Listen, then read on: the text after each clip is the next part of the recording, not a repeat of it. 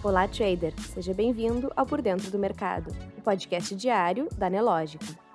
Você confere agora os acontecimentos e dados econômicos que vão movimentar o mercado financeiro nesta sexta-feira, 1 de julho.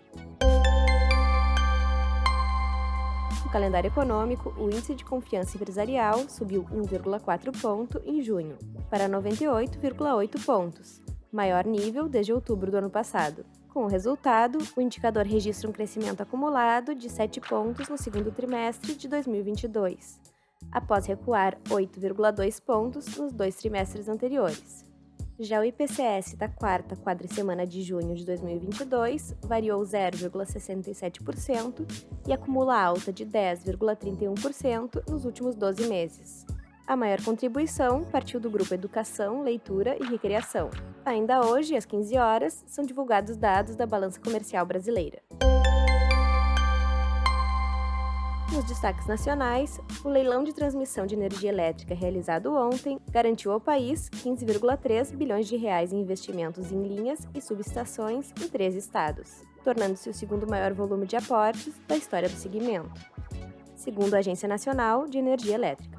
Na economia, o PIB brasileiro deve atingir crescimento de 1,8% esse ano, chegando a 1,3% de crescimento em 2023. A estimativa é do IPEA, que divulgou ontem a visão geral da conjuntura, análise trimestral da economia brasileira. Na política, o plenário do Senado Federal aprovou na noite de ontem o texto da PEC dos combustíveis. Depois de alterações, o texto aprovado prevê o reconhecimento do estado de emergência, um pacote de 41,25 bilhões de reais em auxílios e nenhum repasse aos estados que diminuírem o ICMS aplicado nos combustíveis. Na área internacional, a inflação na zona do euro tem novo recorde e reforça a expectativa de alta maior dos juros. O aumento anual dos preços ao consumidor nos 19 países que compartilham o euro acelerou para 8,6% de 8,1%, de acordo com a Eurostat nesta sexta-feira, acima das expectativas de 8,4% e impulsionado principalmente pelos preços de energia,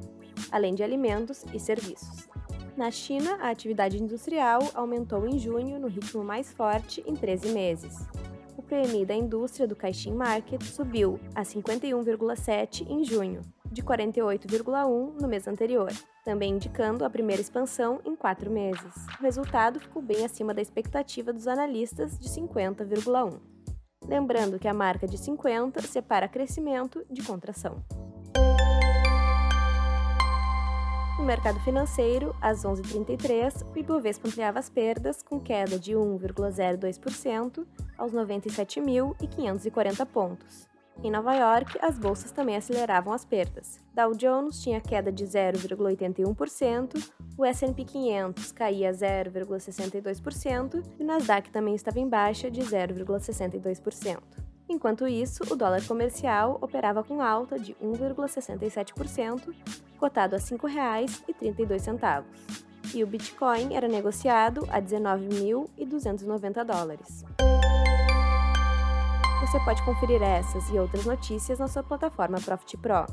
Se você ainda não é assinante, faça hoje mesmo seu teste grátis. Um ótimo dia e até amanhã!